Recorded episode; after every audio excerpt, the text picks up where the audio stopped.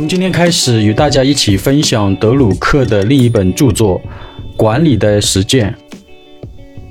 呃，今天主要分享的就是管理的实践的五个价值贡献，以及对于我们今天的企业管理有哪些重要的启示。呃，首先的话呢，德鲁克认为管理是一门博雅的艺术。呃，就是说，管理其实是在建立人与人之间协作的情整。那何谓博雅呢？博雅就是指渊博雅正，就是说管理者呢要学识渊博，品行端正，唯有博雅多通，才能担当大任。呃，因为管理它是一项人的活动，德鲁克笃信人的潜潜质和能力。而且认为，卓有成效的管理者是通过人来做成事情的，因为工作会给人带来社会地位和归属感。德鲁克认为，管理是一门博雅的艺术，他其实是在强调人的作用，要以人为本，要重点关注人的感受，培养人的品德。优秀的企业不仅仅是生产产品，或者是提供服务的组织，还是培养人才的学校。呃，我在民营企业做落地执行的时候呢，啊，就发现有的公司在新员工入职培训方面呢，就忽视了员工的感受，没有关注员工的需求。比如在入职培训的时候呢，讲管理规定的时候，讲那个罚款的条款的话，就讲的特别的详细，特别的细。但是这个奖励方面的条款呢，就讲的模糊不清的。还有的话就是员工的福利待遇的话，也是不会跟员工讲得很清楚的。啊，比如五险一金，就是指这个养老保险呐、医疗保险呐、失业保险呐、工伤保险，还有生育保险，还有住房公积金啊、五险一金呐啊这些，包括还有这个年休假啊、啊员工的升职加薪啊等，这个员工其实他是最关注的这些需求的话呢，就往往在这个入职培训的时候是啊讲的是模棱两可的啊，甚至是含糊不清的啊，有的要么就不讲的。那其实的话，就是呃，关于这个博雅这个艺术，博雅艺术在管理中的应用的话，呃，民营企业来讲，呃，是面临较大的一个挑战的，啊，当然也存在比较大的一个差距的。比如最近几年讨论的比较多的企业内部的，呃，这个关于加班的九九六啊，啊，包括内检啊、躺平啊等等的现象，呃，其实就反映反映出来这个在这个以人为本啊，关注这个员工的感受啊。员工的归属感啊等方面的缺失与落后。那么第二的话，管理是社会化分工协作的一种方式。呃，亚当·斯密在《格夫论》里面就提出过，分工提升工作效率，协作促进社会的繁荣。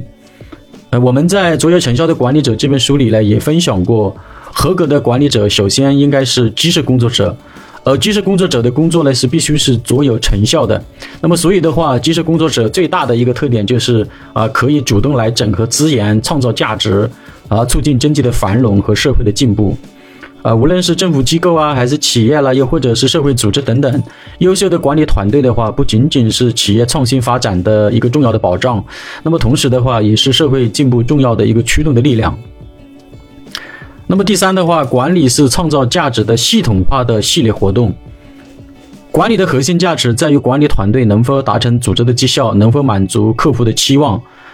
职业经理人的主要工作职责就是要全力以赴地达成企业的经营目标，实现企业的发展战略，为企业创造价值。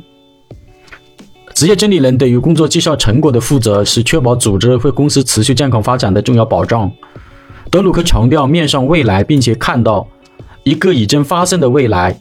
是经理人无法回避的重要职责。呃，这个主要是指德鲁克主要强调的是，呃，作为这个管理者啊，这个经理人的话，啊，就是要能够要面向未来啊，要有一个呃提前这个预计的一个能力，要培养自己这个啊对于未来发展的这个机会的这种啊判断跟抓住的这个能力。